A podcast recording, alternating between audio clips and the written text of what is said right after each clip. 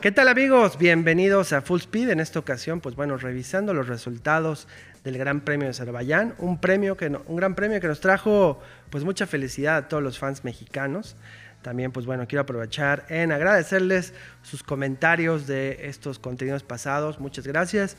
Estos comentarios son importantes a nosotros, pues es lo que nos mantiene pues un poquito con la emoción de seguir creando estos contenidos. Así que, pues muchas gracias y pues empezamos. Empezamos, Alex. ¿Cómo están, amigos de Full Speed? Pues un fin de semana que tuvo mucho. Y empezamos, ¿no? Pues, pues sí. Pues bueno, empecemos con el sprint. Pues bueno, fue interesante ver a Checo ganar este sprint en Bakú, que pues bueno, ya definitivamente se convirtió en la mejor pista de Checo Pérez. Ya lo sabíamos, es el piloto que antes de entrar a esta a este gran premio tenía más podios en Bakú, pues ahora doblemente lo, lo, cimenta y ahora también se convierte en el único piloto en ganar en repetidas ocasiones en esta muy particular pista. Así es, una particular pista que nos dio mucho de qué hablar, pero eh, la nota más importante es el dominio de Red Bull. Claro, claro, que un dominio que se notó, pues bueno, totalmente, ¿no? O sea, lo vimos con que estuvo dominando en las tablas, no dominando por mucho, pero pues Leclerc logra este pole position, eh, pues tanto para la sprint como para la carrera.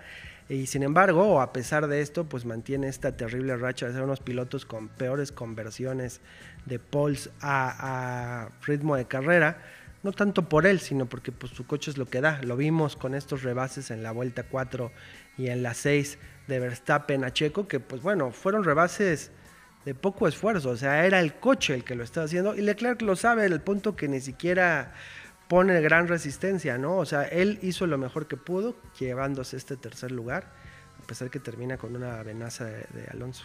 Sí, porque bueno, el DRS es realmente el gran diferenciador con los Red Bull, ¿no? El monoplaza, en cuanto tienen em, distancia para activarlo, pues es como si se quedan parados los demás coches. Es impresionante ver el rendimiento. Sí, no ver estos rebases en, recta del Red Bull con el, con el DRS abierto completamente, pues se nota, ¿no? Se nota cuál es esta gran ventaja que tienen y que es prácticamente infranqueable en este punto de la temporada. Hay que tener en cuenta que Red Bull es quien menos mejoras puede introducir a sus autos y competidores pues relativamente cercanos como Ferrari, Aston Martin y Mercedes solamente van a ir mejorando en la temporada. Entonces eso puede ser un factor. Pero ahorita, imparables. Es correcto, tienen el mejor auto.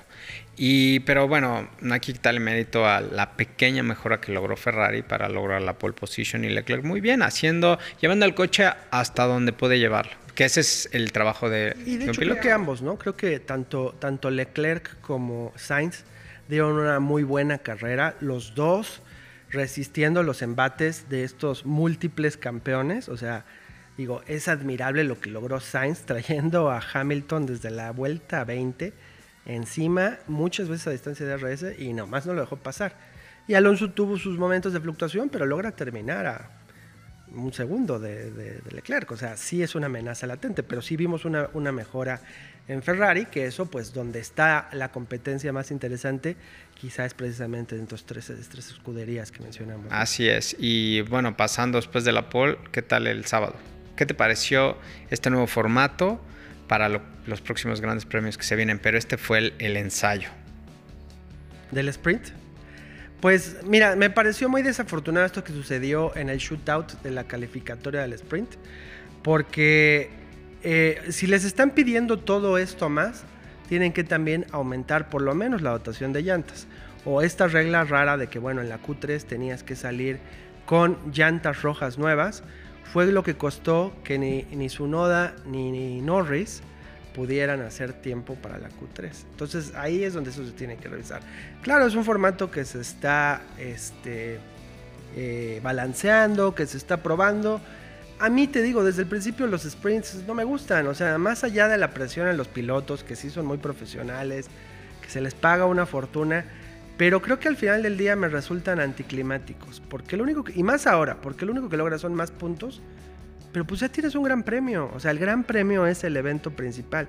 Siempre lo ha sido así de la Fórmula 1. Se me hace parte de esta este, comercialización que está haciendo Liberty Media. ¿no? Claro, meten la mano. Pues mira, yo ahí tengo dos puntos de vista. Comparto perfectamente el tuyo. pero también creo que funcionó mucho para el espectáculo, para la gente que asiste, ¿no? Em, este formato de que en los tres días tengas emoción. Y el segundo día, pues la verdad disfruté mucho el sprint.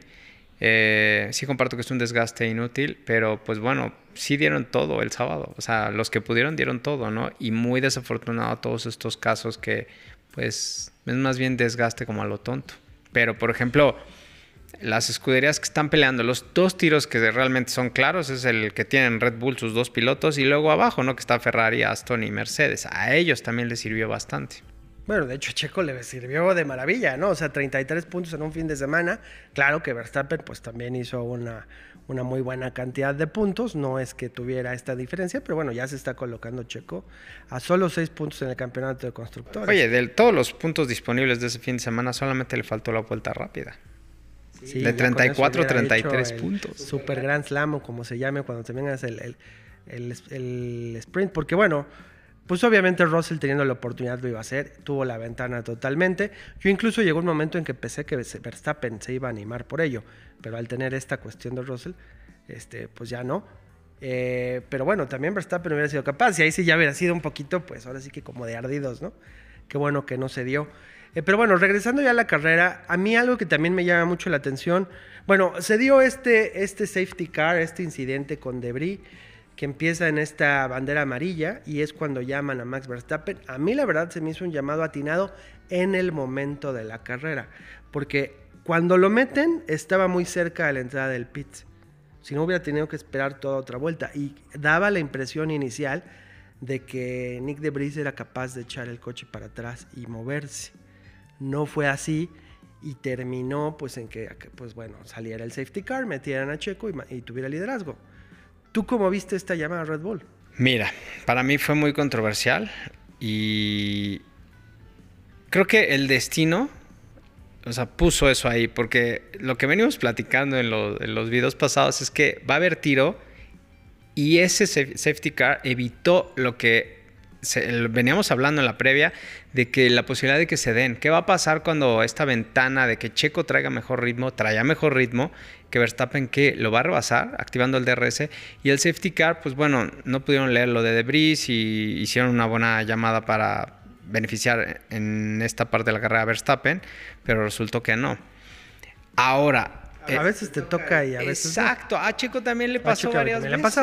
Y algo que me llamó mucho la atención es que, pues bueno, tanto considero que no fue una llamada controversial dentro del equipo, que Verstappen tomó bastante bien su, segundo lugar, ¿eh? mejor que lo que muchos esperamos, incluso con declaraciones después de la carrera, donde, pues bueno, felicitaba a Checo. es que fue contundente la ventaja que tuvo Checo. ¿Qué dices ante ello? Exacto, mira, eh, yo creo que Max conoce muy bien sus su potencial y no pudo hacer nada. ¿Qué haces? No te queda, o sea, cuando llegas a ese momento de humildad y de aceptar, porque es parte de ser un gran deportista de alto rendimiento, es aceptar que ese fin de semana, en este caso tu coequipero fue mejor que tú, en todo. ¿Qué haces? Pues nada. Y no las tienes que ganar todas, ¿no? O sea, a fin de cuentas son 23 fechas. Lo va a hacer más fuerte a Max, de hecho. Ajá, o sea, queda mucho por delante. Hay muchos circuitos en que es indudablemente más rápido que Checo, pero pues tiene que aprender a, ceder esto, ¿no? Y hacerlo de la manera correcta y sabiendo que pues la única competencia que hay es dentro del equipo y que el equipo lo que quiere es el 1-2, ya quien quede, pues obviamente saben que va a ser Verstappen o bueno, 90% de posibilidad, pero el orden en que queden pues ahora sí que es su problema, ¿no? Y lo que pedíamos, ¿no? Y lo que pedíamos todos los mexicanos, eh, que los dejaran correr. Y eso pasó. Y además a ritmo completo, ¿eh? Porque nunca vimos ningún team order ni ninguna llamada de baja en el ritmo. De hecho, esto nos enseña el ritmo real que tienen los Red Bulls porque no dejaron de darse. Y Max Verstappen presionó durísimo por 20, 30 vueltas en que nada más no pudo colocarse a distancia de DRS de Checo. Los dos tuvieron estos ligeros roces con las, bueno, el de Max más ligero que el de Checo, con las, con las paredes, pero venían a todo, venían a tope y Red Bull nunca les dijo bájenle o modérense o este es su target porque sabían que eso no iba a suceder. Max Verstappen solito fue el que acabó bajando su ritmo a estar a tres segundos más o menos. Sí, no les quedó más que formar parte de este deleite. Y es que eso es lo que queríamos ver todos. Y pues, la verdad sí es admirable lo que logró Checo Pérez este fin de semana. No hay que minimizarlo, hay que hablar de lo que logró. O sea, de todos los puntos disponibles, nada más no se llevó uno. Fue el piloto del día. Sí, claro, claro. Y muy merecido. Muy pues, dominante. y también, este, pues bueno, esto es lo que le permite seguir contendiendo por el título, ¿no? Porque al final de cuentas es lo que quiere. Mientras más cerca esté de Verstappen corriendo limpio, pues más oportunidad va a seguir teniendo de que los dejen seguir luchando. Si se aleja mucho, pues entonces ya la, toda la preferencia es para Max. Si hay un contacto, entonces toda la preferencia es para Max. Entonces, esto es un tome daca. Y es su última oportunidad de llevarse un no, No, no, eh, Este es el, año. Esta es la ventana. Ahora, ¿qué opinas? ¿Viste lo que comentó Checo sobre que no vuelva a pasar lo de Australia. Porque también hizo una declaración en sus redes. ¿Qué pasaría si no hubiera pasado lo de Australia? Pues, mira, o sea, a fin de cuentas. Dio, dio algo ahí, ¿sabes? no lo que fue tiene que hacer es no ponerse a hacer declaraciones casi, casi que no las revise antes con la gente de prensa, ¿no? Porque a fin de cuentas el que tiene más que perder es él. El que pero tiene estuvo, que ser más cuidadoso. Pero estuvo raro, ¿no? Entonces en Australia algo pasó, ya pasó, pero algo pasó y ahorita lo que nos espera es, se van a estar dando en cada carrera. Por lo menos en esta que viene de Miami, pues podemos esperar que se den con todo, ¿no? Pues es que quedan, lo interesante es que aparte quedan cuatro callejeros más, ¿no? Sí, porque tenemos Miami, luego está eh, Emilia Romana, Imola, que pues bueno, ahí sin duda será más ventajoso para Max. Y después viene Mónaco.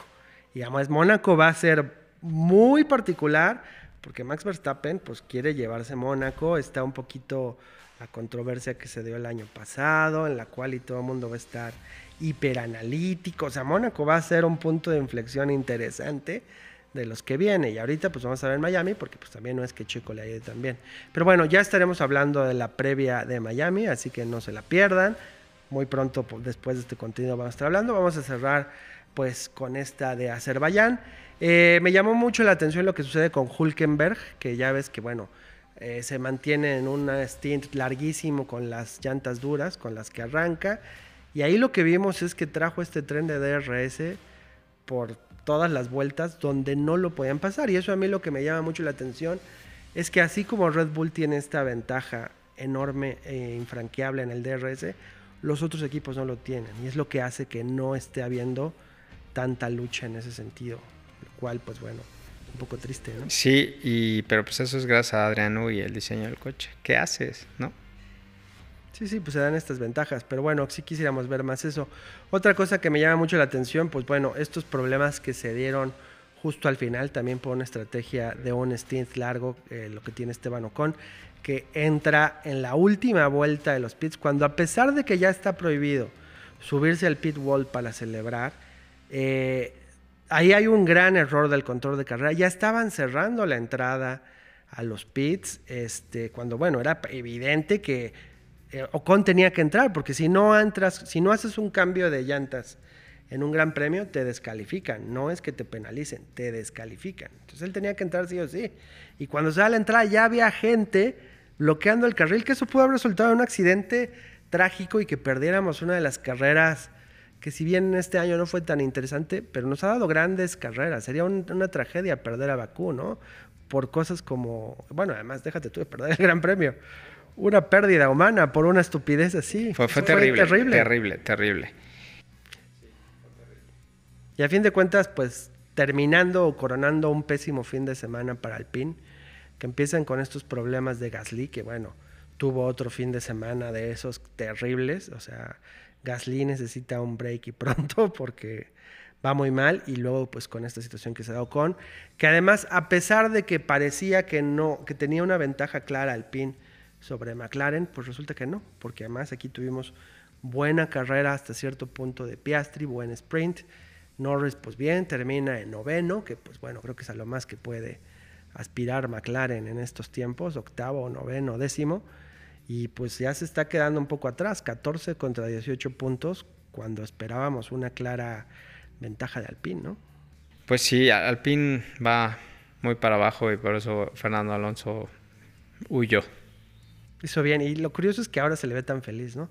Tan feliz que ya anda dándole buenos consejos a Stroll, ya de novio de Taylor Swift, dicen por ahí. o sea, todo esto. O sea, es un hombre transformado. Pero Alonso. mira, eh, lo que está pasando en Red Bull, ¿no? Pero atrás, ¿qué tal? O sea, tenemos a Alonso disfrutando, eh, a los Mercedes dándose y Ferrari pues haciendo lo mejor que puede. Entonces estas tres escuderías nos van a dar, pero en serio, material para lo que viene y más con las mejoras que se esperan.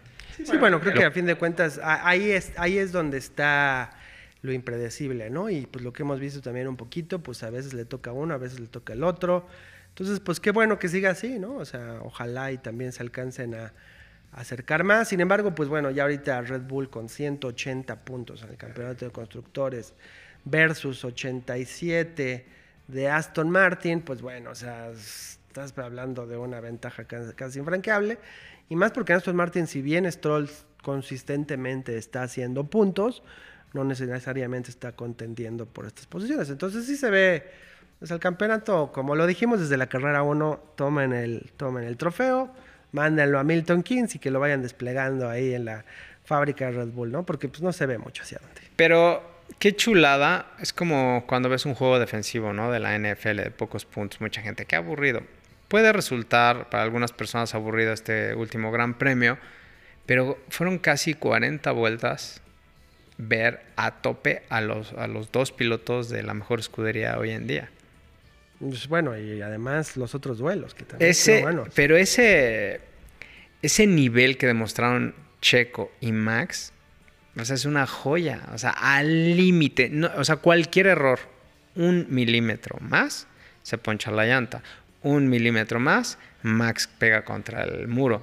Pero cuaren- o sea, una concentración, eh, llevar ese ritmo de carrera, llevar el carro al límite, para mí, o sea, yo disfruto mucho ver ese tipo de carreras. Es que bueno, ese es el máximo manejo, ¿no? Si no son las más espectaculares, digo, creo que a los fans mexicanos nos resultó muy entretenido porque siempre que ves a Checo en posibilidad de ganar, este, pues trae una emoción particular, pero no fue el gran premio más espectacular ni más entretenido, además de que no ayudó a levantarse a las 5 de la mañana para ver. ¿Cuándo fue, ¿Cuándo fue la.? Ah, sí, las mañanas estuvo buena. ¿Cuándo fue la última vez que viste a Max a raya? Así. No, pues bueno, o sea, no suele estar. Y más, y te digo, que, que- que sea tanto el duelo y el dominio que además no baje enojado, sino que asuma, bueno, pues hay mucho que aprender. Eso fue, yo de hecho con lo que más me quedo, además de la algarabía por la doble victoria de Checo, es por esto que mostró Max. Porque además eso, o sea, pues eso es también parte de lo que queremos ver. No se trata de que sea esta telenovela. O sea, obviamente los medios mainstream siguen empujando la narrativa a la telenovela. Pero creo que para los fans del deporte, a mí me da mucho más satisfacción ver este duelo de caballeros que se estén jalando los pelos y, y dando estas dobles, estas declaraciones del papá y la familia y Marco y ay, todos los malos y Red Bull contra Checo y todo esto que, pues no, o sea, eso no es lo, para mí, eso no, o sea, yo lo que quiero ver es una batalla de caballeros que esa es la esencia de la Fórmula 1. Que bueno, nos dio un poquito de, de sus berrinches Max el sábado, ¿no? Después del sprint cuando se le fue a Russell. Bueno, pero pues también Russell, o sea, ¿Qué? la evidencia Ah, está. yo sé, pero ¿qué piensas? Lo ¿Tenía o no la tempestuoso curva? no se le va a quitar. Y lo que hemos hablado, la naturaleza la traen. Pues acuérdate, todos estos grandes pilotos, pues Schumacher, hoy en día lo tenemos canonizado a Schumacher y Senna, pero pues, No, eran bravos, no tremendos. Tremendos. Que por cierto se cumplió un año más de- del aniversario de la muerte de, de Ayrton Senna, uno de los mejores pilotos en la historia de la Fórmula 1 y para muchos considerado el mejor. Em, nada más para, para cerrar con respecto a este gran fin de semana para Checo y para todos los aficionados de la Fórmula 1. Qué, qué dominante, qué contundente y qué gusto eh, formar parte de, de la historia que está dejando Checo porque nunca habíamos visto algo así, nunca. Bueno, y además, pues ya esta es su sexta, su sexta victoria. Obviamente, si lo con- contrastas con, bueno, cuántas tiene Hamilton, cientos, pero si lo contextualizamos en la historia, o sea, está a la par de Jochen Rindt, está a la par de Gilles Ve- Villeneuve. O sea, estamos hablando de que pues ya también está dentro de la tabla pues de pilotos, eh, de, de Ralf Schumacher también lo empató y sigue su récord. O sea, como lo hemos dicho, si la meta primaria de Checo es ganar el campeonato, su meta secundaria debe superar, ser superar el récord histórico de, de Weber en Red Bull, ¿no? Que, se, que fueron 10 carreras. Y va muy va hacia eso. También se dice fácil, todavía le faltan. Y también incluso a superar a Ricardo. Pero siendo realistas, que pudiera estar superando a Weber en compañía de, Ver- de Verstappen y de Vettel en la tabla más alta de Red Bull, pues eso a nivel carrera ya estás hablando de algo espectacular. Que siempre hay los haters, ay, el eterno segundón, Checo Pérez, es que como seis victorias. En primera quisiera ver que muchas de estas personas que hablamos de esto, terminemos una vuelta en un Fórmula 1, una, vuelta, Ni se les apaga. como para luego decir, ay, sí, que, o sea, qué chafa es porque solo ha ganado seis. Señores, eso es un reto. O sea, el porcentaje de pilotos que han ganado un gran premio, uno, es bajísimo en comparación con los que han competido. Entonces, creo que nunca hay que mer- demeritar esto y pues nos sigue dando estas grandes satisfacciones, que creo que todavía nos faltan varias veces más escuchar el himno mexicano en, el, en un gran premio, lo cual pues siempre nos llena de felicidad. Sí, y se vienen, se viene Miami, que va a ser la revancha, ya hablaremos de ello. Se viene Emilia Romagna, Imola y se viene Mónaco. Nada más. O sea, no hablemos porque falta Sí, mucho. Nos faltan muchas fechas. Pero esas Pero estas inmediatas- tres inmediatas, wow. Y si revisan lo que pasó el año pasado, estamos hablando de que ahí podría suscitarse que se suba Checo a primer lugar. Y eso sería maravilloso. Está, Es- está peleando por el título. No, bueno, él tiene que ir por todo. Y pues, sí, reiteramos, pues su única esperanza es mantenerse cerca. Va a estar interesante. Pero bueno, pues creo que con esto terminamos. Los esperamos para la previa de Miami. Eh, pues de hecho, muy pronto va a salir. Hoy mismo lo estamos eh, grabando, así que no se espanten si nos ven con la misma ropa. No es que no nos hayamos bañado. Somos como caricaturas. Exacto. Y re- Pero bueno. Y recuerden vernos, digo, escucharnos, ¿no? Es lo mismo, pero así no nos ven en todas las streamings de, para audio, ¿no? Pues sí, pues muchas gracias y los esperamos. David. Igual, gracias, gracias por todos sus comentarios y pues vamos para la previa de Miami.